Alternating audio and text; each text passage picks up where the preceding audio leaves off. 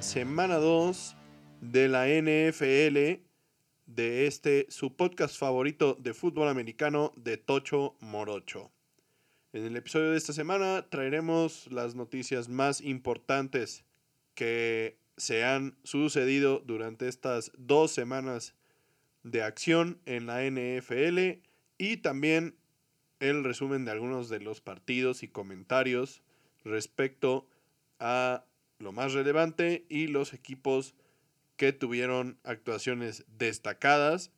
algunos comebacks impresionantes y resultados bastante inesperados, pero primero que nada una noticia que la verdad nos llena de orgullo y de alegría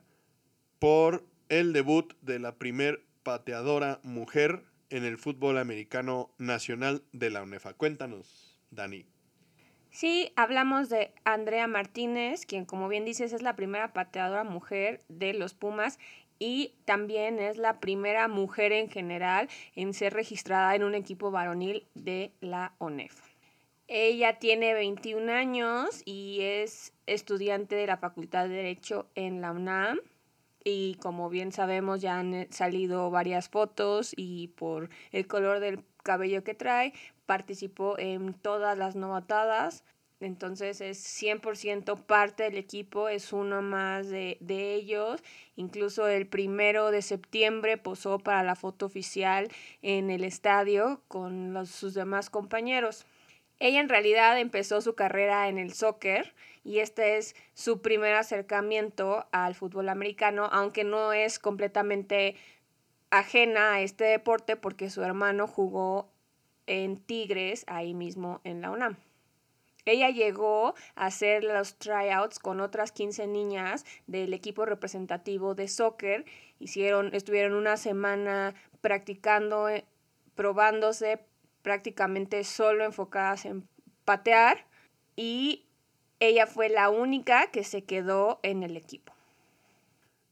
Sí, ella tiene sus propios espacios, digamos, el, los vestidores, el locker, el baño, etcétera. Pero los demás jugadores del equipo la tratan como un igual. Eh, por el momento, ella solo se enfoca en los puntos extra, por lo que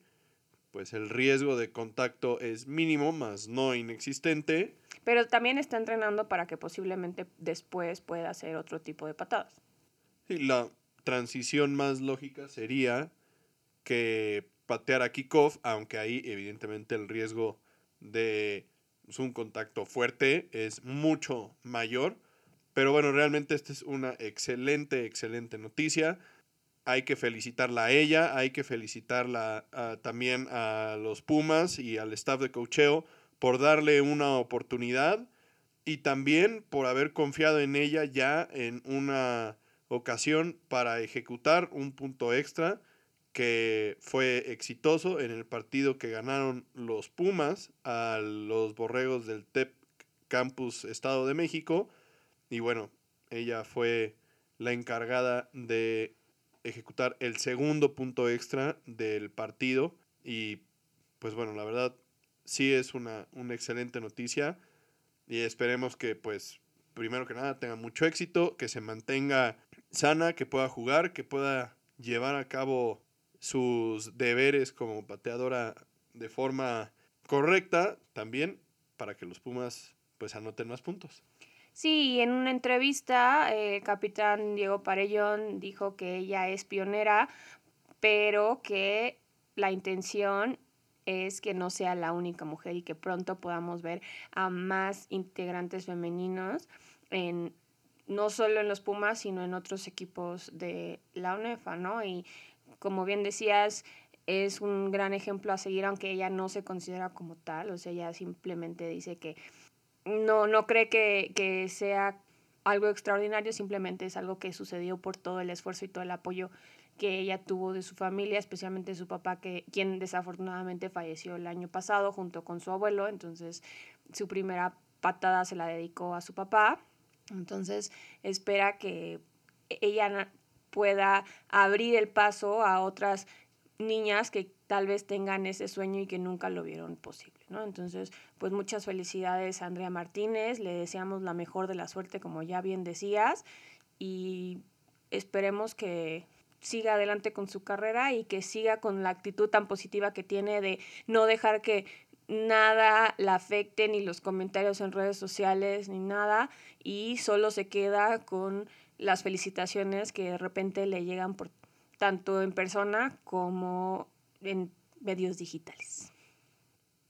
Y bueno, pues pasando ya a las noticias de la NFL, empezamos con una de las lesiones más importantes de la semana, aunque la verdad hubo un par que sí van a tener un impacto importante en el desempeño de los equipos. Pero empezaremos con Justin Herbert, quien el, eh, durante el partido del jueves, recordemos, tuvo un impacto fuerte al ser presionado por parte de la defensiva de los Chiefs y terminó el partido con dolores visibles de la zona de las costillas. Y bueno, el viernes se dio a conocer que sufrió una ruptura de cartílago de las costillas y bueno, esto lo pone en una situación de día a día y pues digo, de ventaja tiene que van a pasar nueve días hasta el siguiente partido de los Chargers, pero este será contra los Jaguars y pues puede ser un partido un poco más complicado de lo que se esperaba porque la defensiva de los Jaguares ha estado jugando un poco mejor de lo esperado, ¿no? Su coach al principio estaba bastante optimista porque bien dijo que de los males este era el menor, porque una fractura de cartílago no es lo mismo que una fractura de hueso, o sea, si hubiera roto las costillas hubiera sido algo mucho más complicado, pero hoy miércoles sí estuvo limitado en el de entrenamiento, entonces tendremos que esperar a ver qué tanto puede recuperarse en estos nueve días que mencionas,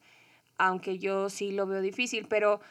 me parece que de que van a hacer todo el esfuerzo para que él esté ahí siempre y cuando pueda hacerlo, lo van a hacer porque como lo vimos en el juego, él solo salió una jugada donde entró el coreback suplente y a la siguiente, que es la, la, jugada regulatoria que tenía que salir, y a la siguiente ya estaba ahí y jugó y con todo el dolor y todo, y aunque pues no les alcanzó a los Chargers para ganarle a los Chiefs,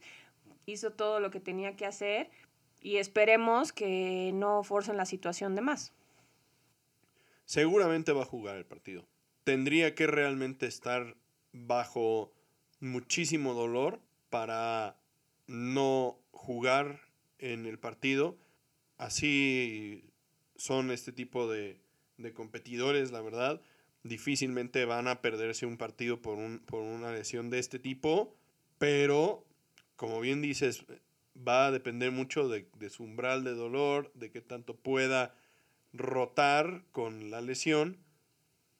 No, pero también yo creo que ha habido un, giro en, este tipo de consideraciones en la liga, ¿no? O sea, tenemos el ejemplo, el claro ejemplo de Zach Wilson, que tal vez tampoco era una situación tan grave, pero que también se tomó la decisión, tanto en el equipo como en la directiva, de que si tenías un buen backup y que podías pasar las primeras semanas de la temporada sin Zach Wilson, lo mejor era que se pudiera recuperar al 100 porque es su coreback del futuro y tenían que cuidarlo porque no vale la pena arriesgarlo por un juego cuando te podrías quedar sin él el, resto de, su carrera, ¿no? Aquí yo creo que lo complicado es que el backup de Justin Herbert no es Joe Flaco. Efectivamente es Chase Daniel, quien tiene muchos años ya en la liga, siendo suplente y evidentemente pues, no es Joe Flaco, como dices. Entonces, por eso te digo, seguramente va a jugar, a menos que de plano esté teniendo muchos problemas para, manejar o sobrellevar el, dolor y pues también el movimiento de, de, rotación que tiene la mecánica de lanzamiento puede poner mucha presión en esa zona de las costillas y también puede ser que no solamente sea un, tema de manejo del dolor constante, sino que al momento de pasar pueda tener dolores punzantes que realmente no sean manejables. Y ya vimos hace un par de temporadas que, que te bloqueen antes del partido no es buena opción.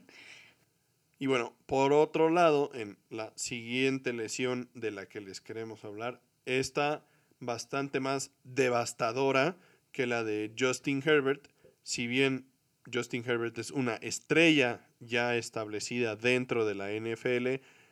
pues esta lesión de la que les vamos a platicar es bastante más impactante para el equipo en cuestión porque pierden a su coreback del futuro para toda la temporada y hablamos de Trey Lance, el coreback de los 49 de San Francisco, por el cual se dio todo el drama en la pretemporada y la off-season sobre si Jimmy Garoppolo o no Jimmy Garoppolo, si se va, si se queda, finalmente se quedó y demás. En este momento los 49 parecen ser los más inteligentes de todos porque se quedaron con el mejor coreback suplente en la liga y pues van a tener que echar mano de él. Sí, porque Trey Lance sufrió una fractura de tobillo. De hecho, en realidad son dos lesiones, es una fractura de tobillo y de ligamento en el primer cuarto contra los Seahawks. Obviamente este grado de lesión requiere cirugía y esta cirugía lo va a dejar fuera toda la temporada, como comentabas.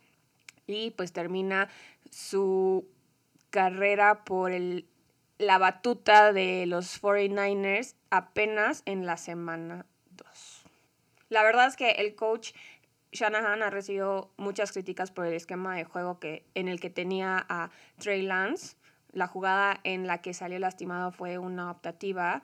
y cuando lo entrevistan y lo confrontan, él en su defensa dijo que es una jugada muy común en la liga, que los Bills la usan todo el tiempo con Allen y que nadie los critica por hacerlo y por poner en riesgo a Allen. Aquí la diferencia es que Allen es un talento probado, Allen es un, un, un, coreback que sabe correr, que es muy atlético y Trey Lance no lo es. Bueno, más bien yo creo que la diferencia es el tamaño de Allen, ¿no? Realmente Allen es un jugador muy alto y muy fuerte y Trey Lance es más bien un jugador bastante más esbelto y se ve frágil. No necesariamente es que no sea un coreback atlético, al contrario, esa es parte de la diferencia clave que tiene con Jimmy G, pero lamentablemente la suerte no estuvo de su lado y pues el experimento duró dos semanas después de tantas críticas y tanto platicar al respecto. Sí, que si era el, equipo de Trey Lance y... Y, que el, coach haya salido a respaldarlo y que era él sin lugar a dudas, que el hecho de que Garapolo se quedara en el equipo no iba a ser motivo para el cual cuestionar la decisión ni nada de esto. Y parecía que todo esto era agua debajo del puente, o sea, todo temas que ya habían pasado y se habían discutido. Y al final de cuentas, pues más temprano que tarde, se echa todo al traste y está de nueva cuenta Garapolo en los controles del equipo, que además de todo, si lo vemos así en una visión de esta temporada únicamente, tal vez sea un resultado pues realmente no tan malo porque con Jimmy Garoppolo son contendientes al Super Bowl en este mismo año, mientras que con Trey Lance podía ser un tema en desarrollo, ¿no? O sea, realmente había que ver cómo iba yendo la temporada para ver si realmente podían o no ser contendientes esta misma temporada o sería un tema más a mediano y largo plazo, el desarrollo de Lance y el éxito con el equipo. Y otro jugador que no va a estar en el campo con su equipo, pero por razones diferentes y solo por un juego, es el wide receiver de Tampa Bay, Mike Evans, después de la pelea campal que se armó en el juego entre Tampa Bay y los Saints, donde tuvo un altercado con el corner de los Saints, Marshawn Latimore, el cual también fue expulsado del juego. pero él no fue suspendido. La verdad no es la primera vez que Marshawn Latimore y Mike Evans tienen un altercado en el campo. Eh, son dos jugadores pues que juegan uno frente al otro y no, no se quieren para nada. De hecho, había habido mucho intercambio de trash talk durante la semana previa a este juego en Twitter entre ellos, que si sí, que si yo, que si tú. Sí, y, y al final de cuentas, pues fue una situación en la que parece que los defensivos de los, de los Santos están discutiendo con Tom Brady y entonces empieza a haber palabras y entonces finalmente cuando Evans se da cuenta que uno de los defensivos involucrados es Latimore, pues se le va encima. Sí, porque en realidad el que brinca primero a defender a Tom Brady es Leonard Fournette. Así es, pero cuando Evans se da cuenta que es Latimore el que está involucrado, pues las pierde, se le va encima y bueno, eh, la campal fue francamente para un juego de fútbol americano pues de proporciones apoteósicas y las consecuencias pues, son bastante esperadas, nada fuera de lo común. A diferencia de lo que pasó en el training camp con los Rams, ¿no? Porque como bien habíamos mencionado, la NFL no tiene ningún tipo de autoridad en ese, en ese tipo de situaciones, pero si los comparas eh, son igual de graves. Bueno, solamente con la diferencia de que aquí no hubo cascos como armas, pero bueno, pues al final de cuentas una trifulca de este tipo puede derivar en lesiones importantes, además de la parte eh, visual para la liga de que no es una buena imagen, ¿no? Claro, porque como a mucha gente les gusta recordar al público cuando pasan este tipo de cosas, los jugadores americanos son un ejemplo para niños y jóvenes que los ven como sus ídolos, ¿no? Y no puedes estar permitiendo que eso sea lo que ellos reflejen tanto de la institución como del juego. Y bueno, en otras noticias tenemos la mala fortuna de Mitch Trubisky, que en su primer partido como local vio a la fanaticada Steeler corear el nombre de Kenny Pickett en varias ocasiones después de su falta de resultados. Y bueno, esto es algo que ya habíamos comentado, que se esperaba que sucediera. Seguramente pero por otro lado pues ha sucedido bastante más pronto de lo que esperábamos, siendo que pues es la semana 2, es el primer juego como local, sí, Trubisky no se vio nada bien ni eficiente, pareció que la ofensiva era bastante pues pedestre, honestamente, con 243 yardas, un touchdown y una intercepción, además de que, digo, este ya fue el final del partido, pero el resultado fue en contra de los Steelers y eso pues evidentemente no le ayuda a su causa. Y por último, el veterano Tom Brady anunció a través de su equipo que se iba a tomar todos los miércoles de la temporada para descansar por primera vez en su carrera. En los últimos dos años pasados ya había tomado algunos jueves libres, pero no todos. Esa es la diferencia con el anuncio de esta semana. Eh, obviamente el, el, backup quarterback Blaine Gabbert va a tomar las repeticiones eh, durante los días que él esté fuera. Y esto también llega después de que él mismo salió a decir que se había sentido más adolorido de lo normal tras su victoria contra los Cowboys. También el head coach de Tampa Bay dijo que no va a ser el único veterano que tenga días de descanso porque es importante que tengan un periodo de entrenamiento y descanso suficientes para mantenerlos sanos. Aquí la cosa es que justo hoy, que era su primer miércoles que iba a estar fuera, decidió llegar a entrenar porque se sentía muy bien y se sentía descansado y fresco y listo para entrenar. Entonces, pues, a ver si es cierto que no va a estar todos los miércoles de la temporada. Sí, es un tema interesante y en especial por todos los rumores alrededor de Tom Brady y porque como bien dices, pues ahora resulta que el primer miércoles después de que se anuncia ese tema, pues se va a presentar a, a entrenar. Entonces, bueno, será interesante ver en qué termina todo esto. Y con esto pasamos ya a los juegos más interesantes de esta semana y fueron varios y por muchos motivos diferentes, ¿no? Por victorias que no esperábamos, por victorias en tiempo extra, por victorias en la última jugada. Entonces, vamos con lo interesante, empezando por el juego de jueves por la noche entre los Chargers y los Chiefs. Cuéntanos qué pasó. Pues sí, vaya que fue francamente uno de los mejores partidos de la semana y eso que fue el partido de jueves por la noche. Esperábamos que fuera un juego bastante más explosivo, pero la verdad es que el resultado demuestra lo balanceado que están ambos equipos. Los Chargers empezaron ganando el partido terminó 27-24 a favor de los Chiefs, pero bueno, al final de cuentas fueron los de Los Ángeles quienes llegaron a este partido buscando demostrar por qué merecen estar considerados en la conversación por el título de la división oeste de la conferencia americana y comenzaron el partido respaldando a los que han apostado por ellos. Sí, la ofensiva de Justin Herbert dominó, como dices, todo el inicio y la defensiva de los jefes no tuvo respuesta para lo que les estaban mostrando.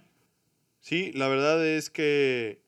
por el lado de la defensiva, los Chargers fueron bastante agresivos liderados por Derwin James, Joey Bosa y la flamante contratación de Khalil Mack, pues pusieron a Patrick Mahomes y a la ofensiva local contra las cuerdas para iniciar el partido 17-14 a favor de los Chargers. Pero la verdad es que además de eso se veían pocos argumentos por parte de los Chiefs para que esta situación cambiara. O sea, si bien el resultado en ese momento no era muy difícil de, de, modificar. La verdad, una diferencia de tres puntos suena bastante reñido el juego. Pero los jefes se habían visto bastante mal. No se veía que tuvieran argumentos a la ofensiva y que la defensiva de los Chiefs pudiera detener a los Chargers. Entonces se veía que iba a tener tintes de, de paliza en la segunda mitad. Sí, la verdad es que llegó un momento en el que pensamos que sí, los Chargers iban a quedar con la victoria, pero como bien sabemos, eh, esto no se acaba hasta que se acaba, hasta que suena el último silbato. Y prácticamente ya en el cuarto cuarto fue cuando la suerte de los Chiefs cambió y empezaron a despertar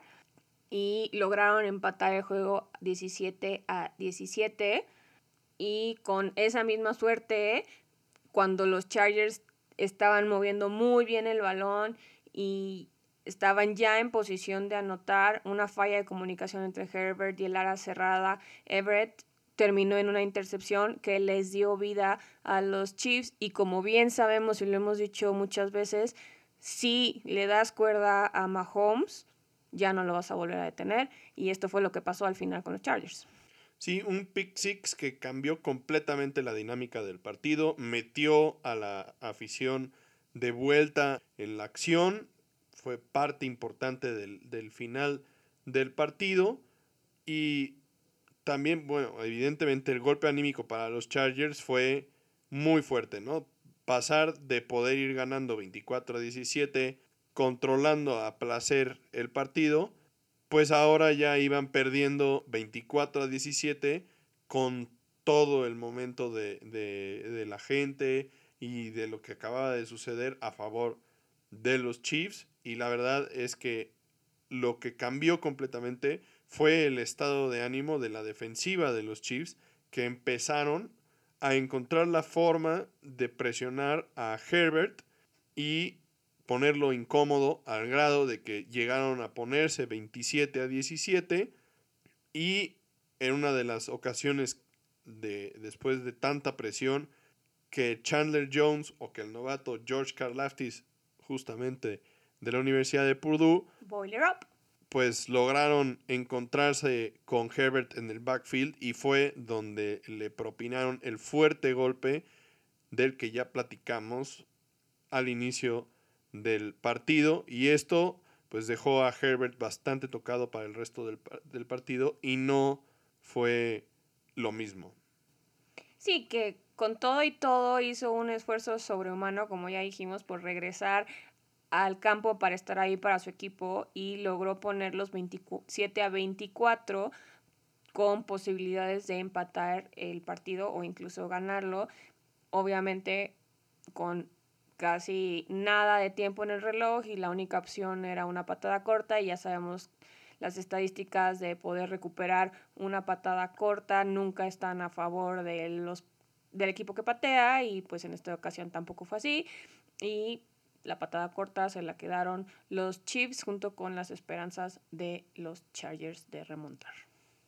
La verdad es que este fue un tremendísimo juego para inaugurar la semana 2.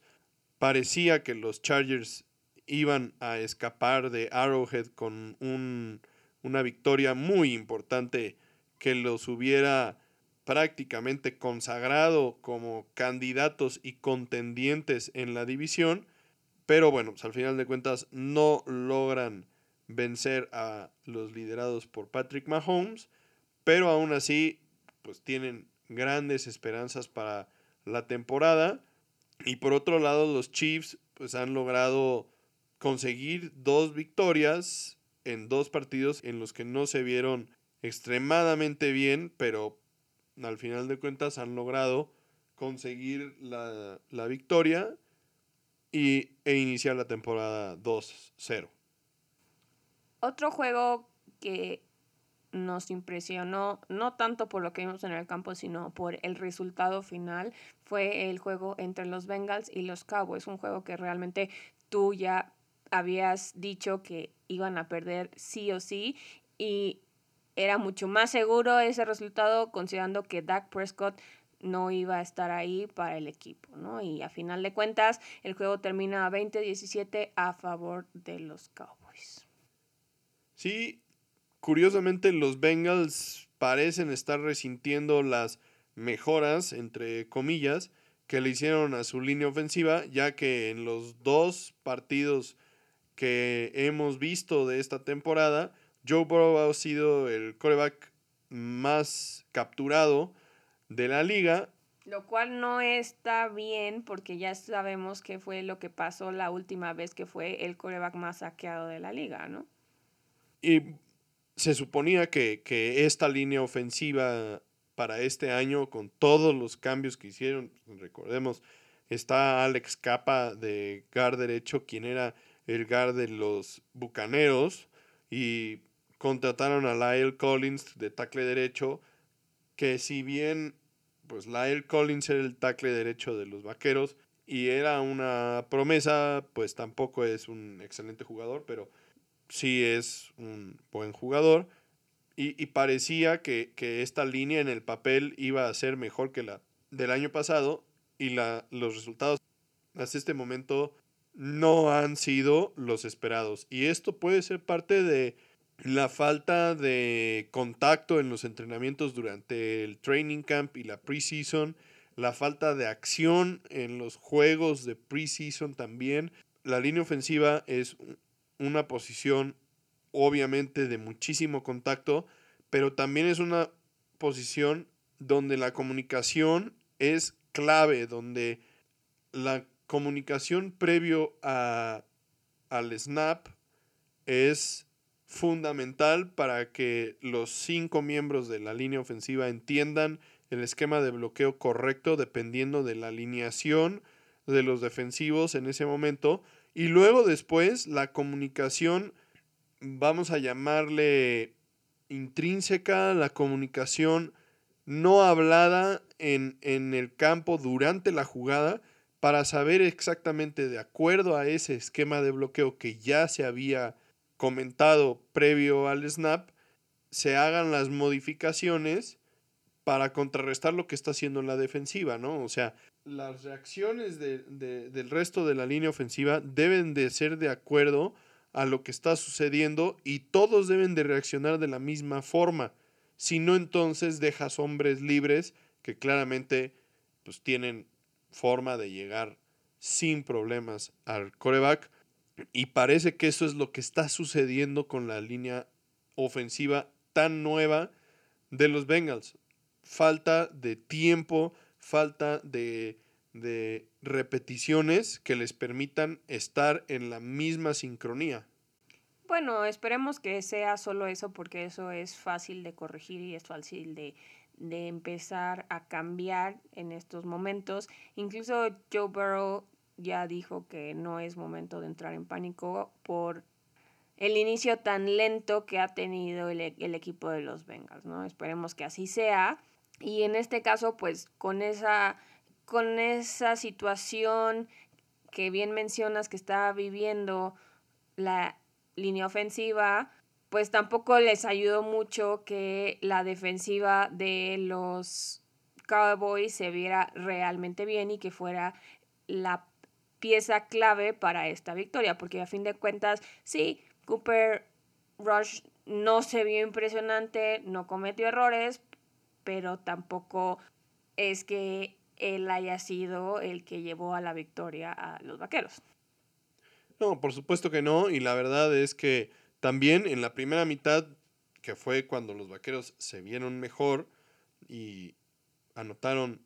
la mayor cantidad de esos puntos, el esquema de juego dependió de Ezekiel Elliott y de Tony Pollard para establecer el ritmo del partido y poner el marcador 17 a 3, pero en la segunda mitad, en el puritito estilo de los vaqueros, se alejaron de esta fórmula, de este esquema, y hubo menos efectividad.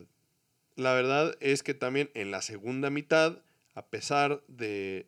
toda la presión y los golpes que la defensiva de los Vaqueros lograron ejercer sobre Joe Burrow, él se echa el equipo al hombro y demuestra el nivel que tiene. O sea, la verdad es que Joe Burrow si tiene tiempo y se deshace rápido del balón, es una máquina, la verdad, y puede hacer de cualquier defensiva lo que él quiera,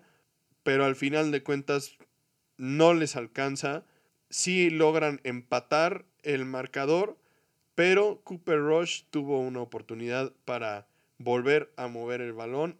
poner al equipo en zona de gol y Brett Maher con un gol de campo de 50 yardas logra darle la victoria inesperada a los vaqueros que pues, francamente es muy sorprendente que a pesar de todo lo que ya hemos platicado sobre los vaqueros, en este momento se encuentren con récord de 1 y 1. No, además una patada que viéndola en vivo parecía que ya había fallado, ¿no? Ya el ángulo de la cámara no era el adecuado y entonces cuando patean todavía los árbitros tardan un poco en marcar la anotación y entonces hubo unos segundos de la falló, la falló, la falló y pues no, no la falla. Y entonces, como bien dices, pues siguen en la contienda, por lo menos en la semana 2, para el liderato de la división. Sí, y en este momento la verdad es que si con Cooper Rush los vaqueros logran salir con un récord, digamos, empatado al momento en el que regrese Prescott, pues habrían hecho un buen trabajo, porque querría decir que entonces cuando Prescott regresara, podrían tener un mejor récord y todavía mantener esperanzas de playoffs. Pero lo que sí parece ser es que este equipo de los Vaqueros está más cómodo cuando corren más el balón, cuando, cuando le dan una mayor cantidad de acarreos a Pollard y a Elliot que cuando intentan pasar más, que es lo que normalmente hacen cuando está Prescott en el campo. Difícilmente creo que cuando regrese Dak Prescott se vayan a alejar de esa fórmula que han intentado durante ya varios años y que he comentado que no me parece que sea la fórmula correcta. Deben de correr más la bola, aunque no sean tan efectivos, porque evidentemente Elliot no ha tenido una gran cantidad de yardas por acarreo, pero sí Pollard y el cambio de ritmo que han tenido. En este partido Pollard tuvo una escapada bien larga para touchdown. Una jugada... Muchos puntos en el fantasy. Una jugada súper explosiva. Y eso, eso está bien y le quitas presión a tu coreback y también le quitas presión a la línea ofensiva porque no están bloqueando pase todo el tiempo, sino que están haciendo esquemas de carrera que son bastante más fáciles de ejecutar y que además de todo te quitan presión. Entonces, yo creo que los coaches de los vaqueros también deberían de aprender de lo que pasó en este partido y aplicarlo al futuro cuando ya regrese Dak Prescott y seguramente podrían mejorar las esperanzas de los vaqueros. Por el momento, pues seguimos en las mismas. Por otro lado, esta semana también tuvimos un juego que se fue a tiempo extra, como la semana pasada. Y en este caso fueron los Raiders y los Cardinals, un juego que pintaba para un resultado completamente diferente al que fue finalmente el marcador, 23 a 29 a favor de los Cardinals. Porque impresionantemente los Raiders lograron establecer una ventaja de 20-0 al medio tiempo. Entonces pensamos que ya está, tenían todo bajo control y finalmente no fue así. Sí lograron frenar completamente a la ofensiva de los Cards y frustrar a Kyler Murray, que ya sabemos que se desespera también muy fácil. Pero esto cambió completamente en la segunda mitad del juego. Cuando Murray despertó, empezó a sentirse más cómodo y lanzó para 224 yardas y dos touchdowns, uno por aire y uno por tierra, y una conversión de dos puntos de AJ Green les alcanza para empatar el partido. Sí, y la verdad es que parecía que los Raiders iban a demostrar por qué merecían o merecen estar en la conversación de la conferencia americana y de la división oeste, pero la verdad es que echaron a perder todo el esfuerzo y no lograron concretar las cosas. La última jugada del partido terminó por destruir a los Raiders y, y puede ser un golpe que arrastren todavía más allá de este partido, porque ya habían detenido a los Cardinals en la, en la primer serie de tiempo extra, con un gol de campo ganaban el partido, estaban moviendo el balón, ya estaban por, por tener una, una situación cómoda para patear el gol de campo que les daría la victoria. Y en un pase de Derek Carr a Hunter Rayfro quien ya había fombleado en la jugada anterior y habían podido recuperar a los Raiders, vuelve a fomblear después de que Isaiah Simmons le hiciera un tacleo impresionante al balón y que lograra escupirlo Renfro y Byron Murphy recuperaría el fumble y lo regresaría a touchdown para terminar el partido y dejar a los Raiders tirados en el pasto contemplando lo que pudo haber sido.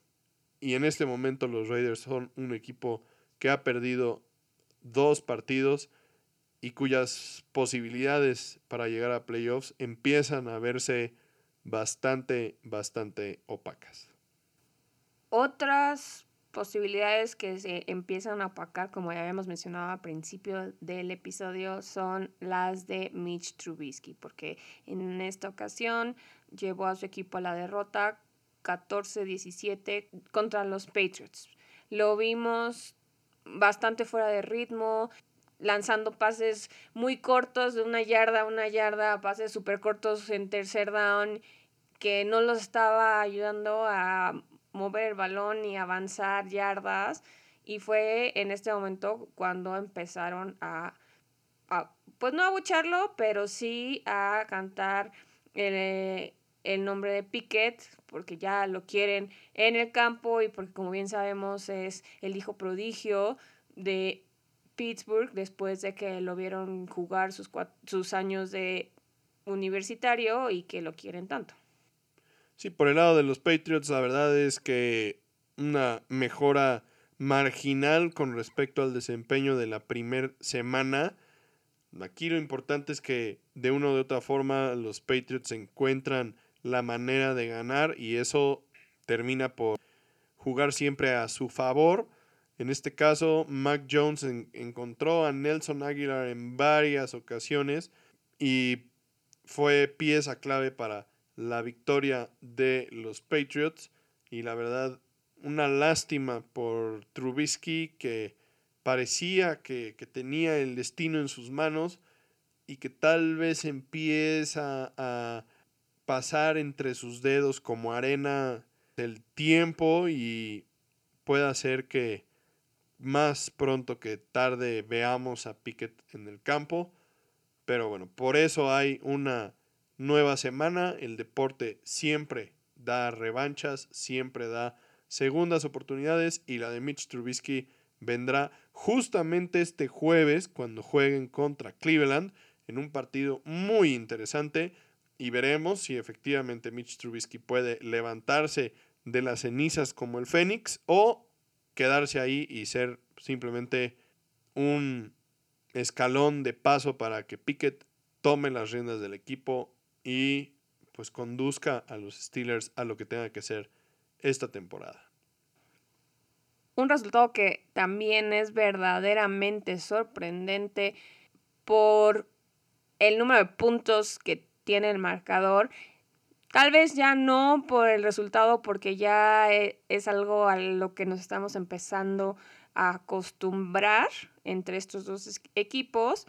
pero no esperábamos que quedara así. O sea, y estamos hablando de los Jaguars contra los Colts, donde los Jaguars blanquearon a los Colts 24-0. Los Jags llevan ocho partidos consecutivos con victoria como locales contra los Colts. Y lo que ha sido impresionante en estos primeros juegos por parte de los Jaguars es lo bien que han jugado a la ofensiva, a la defensiva, perdón, y en este juego lograron interceptar en tres ocasiones a Matt Ryan, quien se ha visto bastante incómodo. Parece que el cambio del esquema ofensivo no le ha venido a bien. A veces estos corebacks veteranos se acostumbran tanto a la forma de juego de un lugar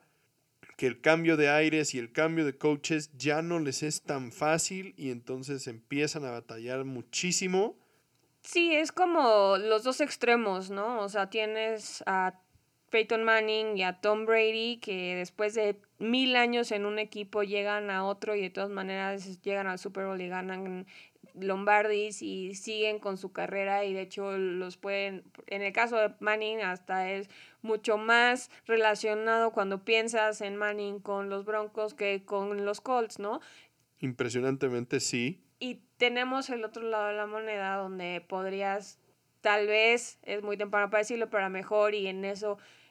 en ese cae Matt Ryan, donde, como bien dices, están demasiado acostumbrados a que la ofensiva sea la misma y que esté construida alrededor de ellos y que sea el esquema con el que estás cómodo y un 2-3 cambia todo esto después de tanto tiempo, pues bien dicen que un perro viejo no aprende maroma nueva, ¿no? Entonces, y, y ha cambiado tanto el juego desde que él empezó de cero en un equipo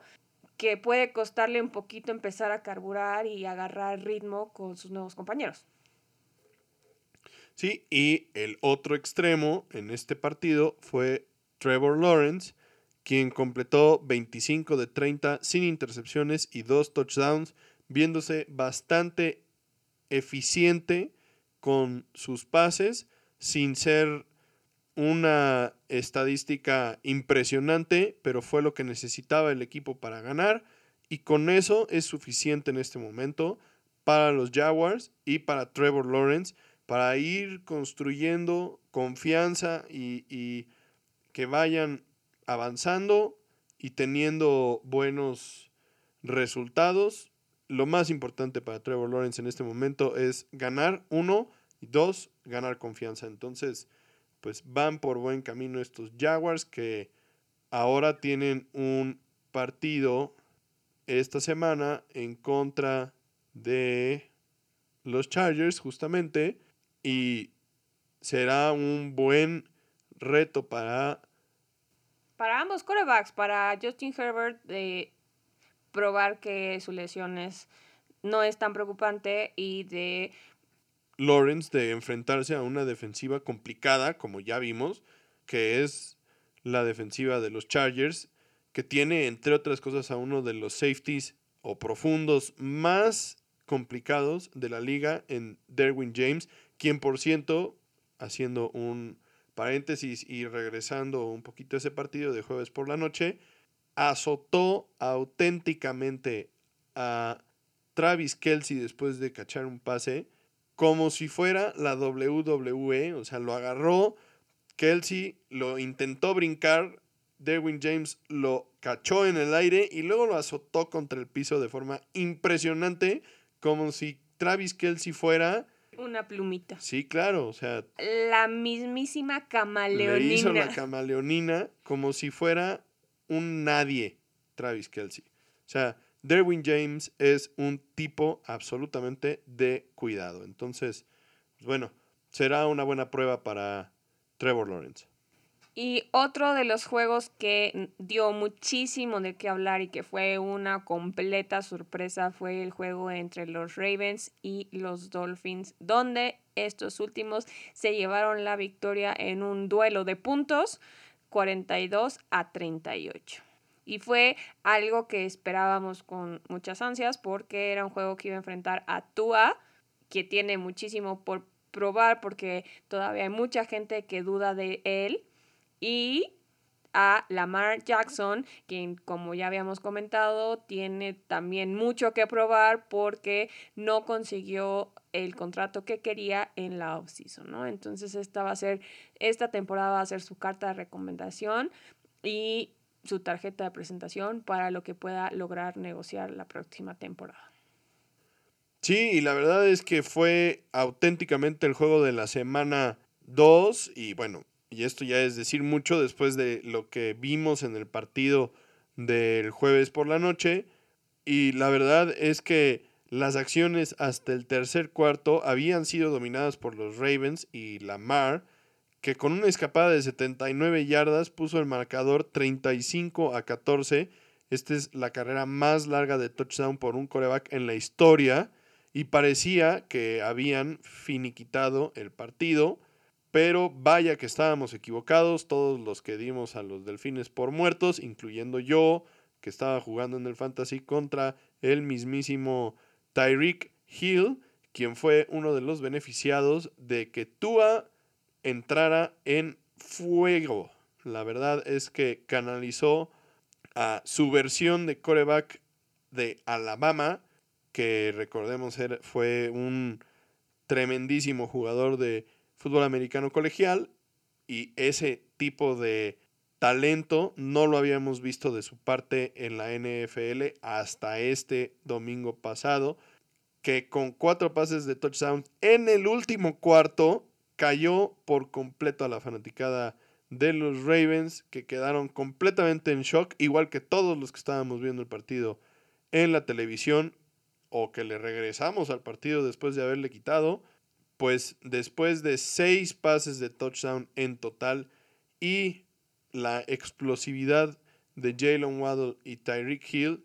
la verdad es que nos hicieron recordar a Dan Marino y la dupla de Mark Duper y Mark Clayton cuando los Delfines de Miami eran todo un espectáculo sobre el emparrillado y lograron vencer a los Ravens 42 a 38 como ya habías mencionado. Fue un partido súper emocionante en, en los últimos tramos de, del partido y la verdad es que Tua Tango Bailoa nos pone a soñar. Por supuesto que empieza a callar a sus críticos completamente con un inicio de temporada 2 a 0 y que además de todo empieza a darle tintes al partido de la semana 3 en contra de los Bills en Miami de un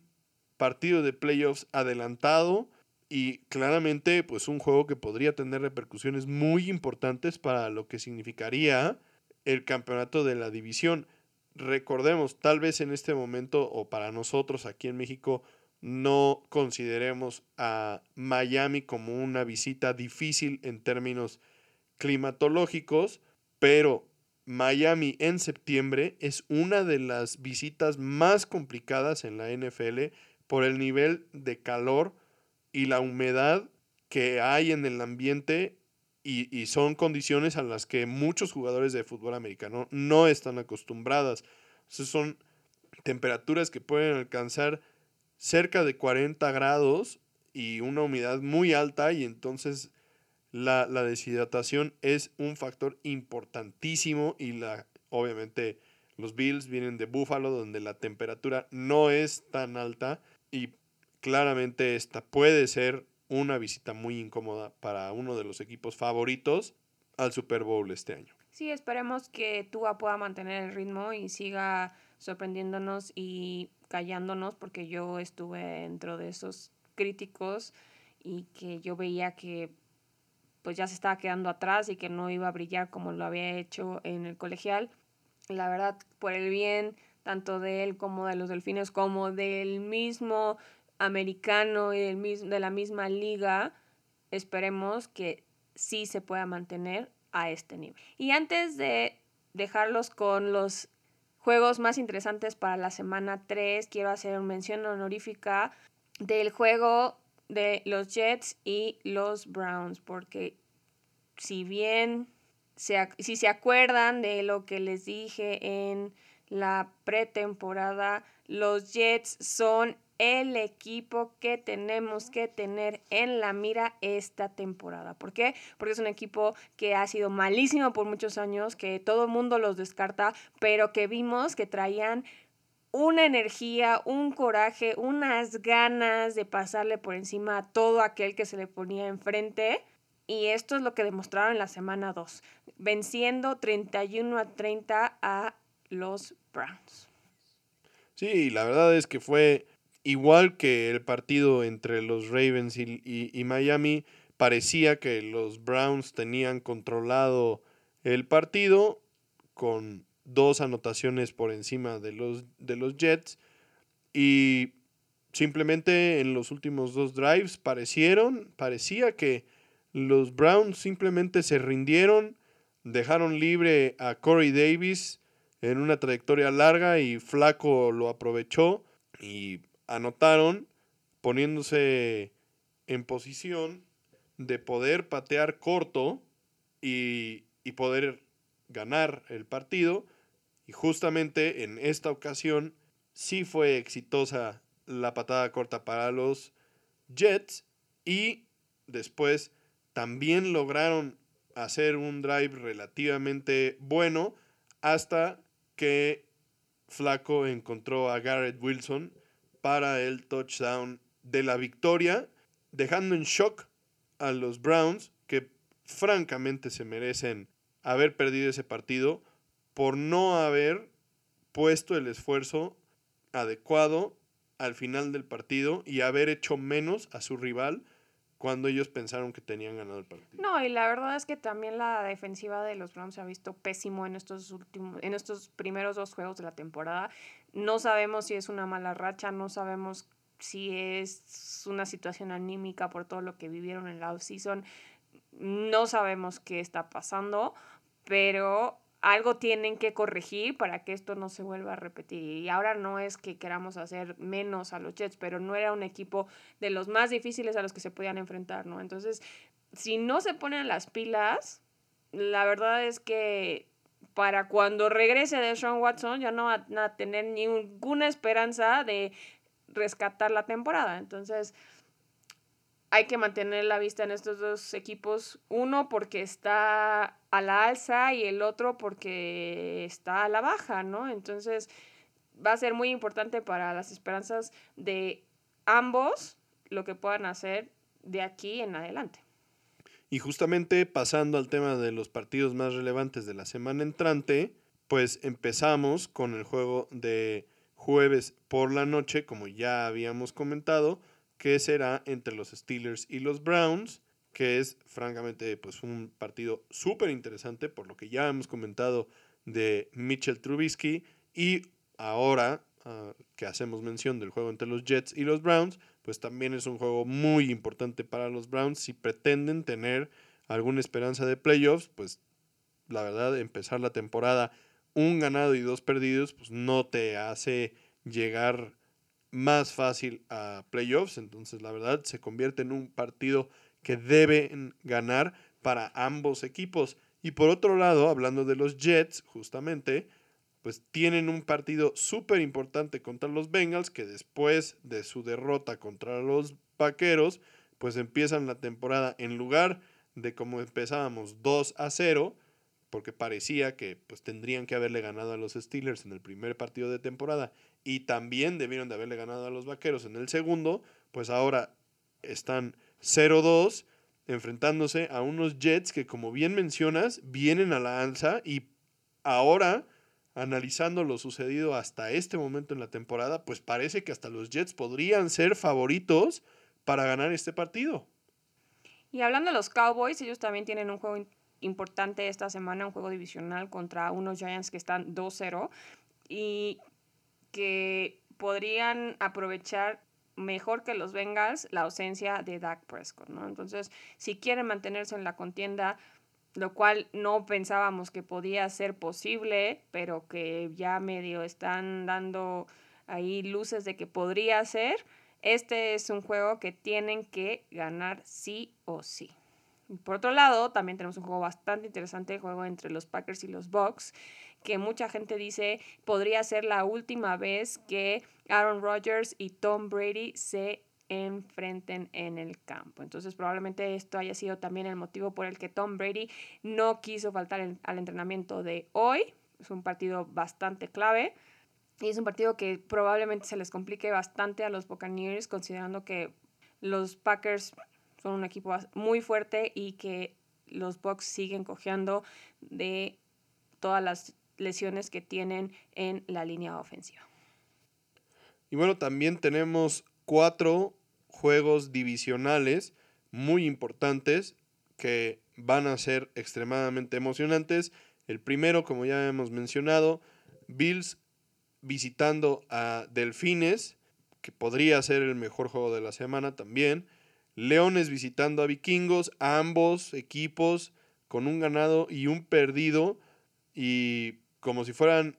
imágenes reflejadas en un espejo, los Vikingos se vieron muy bien la semana 1 en contra de los Packers, los Leones se vieron muy bien la semana 2 en contra de los Commanders. Veamos qué resulta del partido entre ellos. Por otro lado, hablando de los Commanders, recibirán a las Águilas de Filadelfia, quienes apabullaron a los vikingos de Minnesota en el lunes por la noche. Y pues será interesante ya que los Commanders se han visto explosivos en sus dos partidos, pero pues la defensiva sigue siendo una incógnita. Y por último, Rams visitan a Cardenales, que bueno, ya sabemos lo que puede suceder entre estos dos equipos. Y en una división que todos los equipos están 1-1, entonces una división muy cerrada una división que probablemente se la peleen entre tres equipos porque los Seahawks pues tuvieron un buen inicio pero no lograron hacer mucho contra Jimmy G y los 49ers, pero pues que sí es clave que alguien empiece a despegarse de el resto de los equipos, ¿no? Y bueno, pues con eso terminamos este episodio de, de Tocho Morocho para la semana 2 de la NFL. Esperemos les gusten los partidos que estamos recomendando para la semana 3. Y pues nos vemos acá la siguiente semana con un nuevo episodio de De Tocho Morocho. No olviden compartirlo con todos sus conocidos amantes del fútbol americano. Esto es para ustedes queremos seguir compartiendo nuestra pasión por el fútbol americano con todos los que nos escuchan en todo el mundo. Entonces, como dice Jaycee, nos vemos aquí la próxima semana para comentar los resultados de estos juegos que parecen prometer muchísimo. Así que tanto los equipos tienen que echar toda la carne al asador como nosotros los fans para disfrutar de esos juegos. Así que nos vemos la próxima. Bye.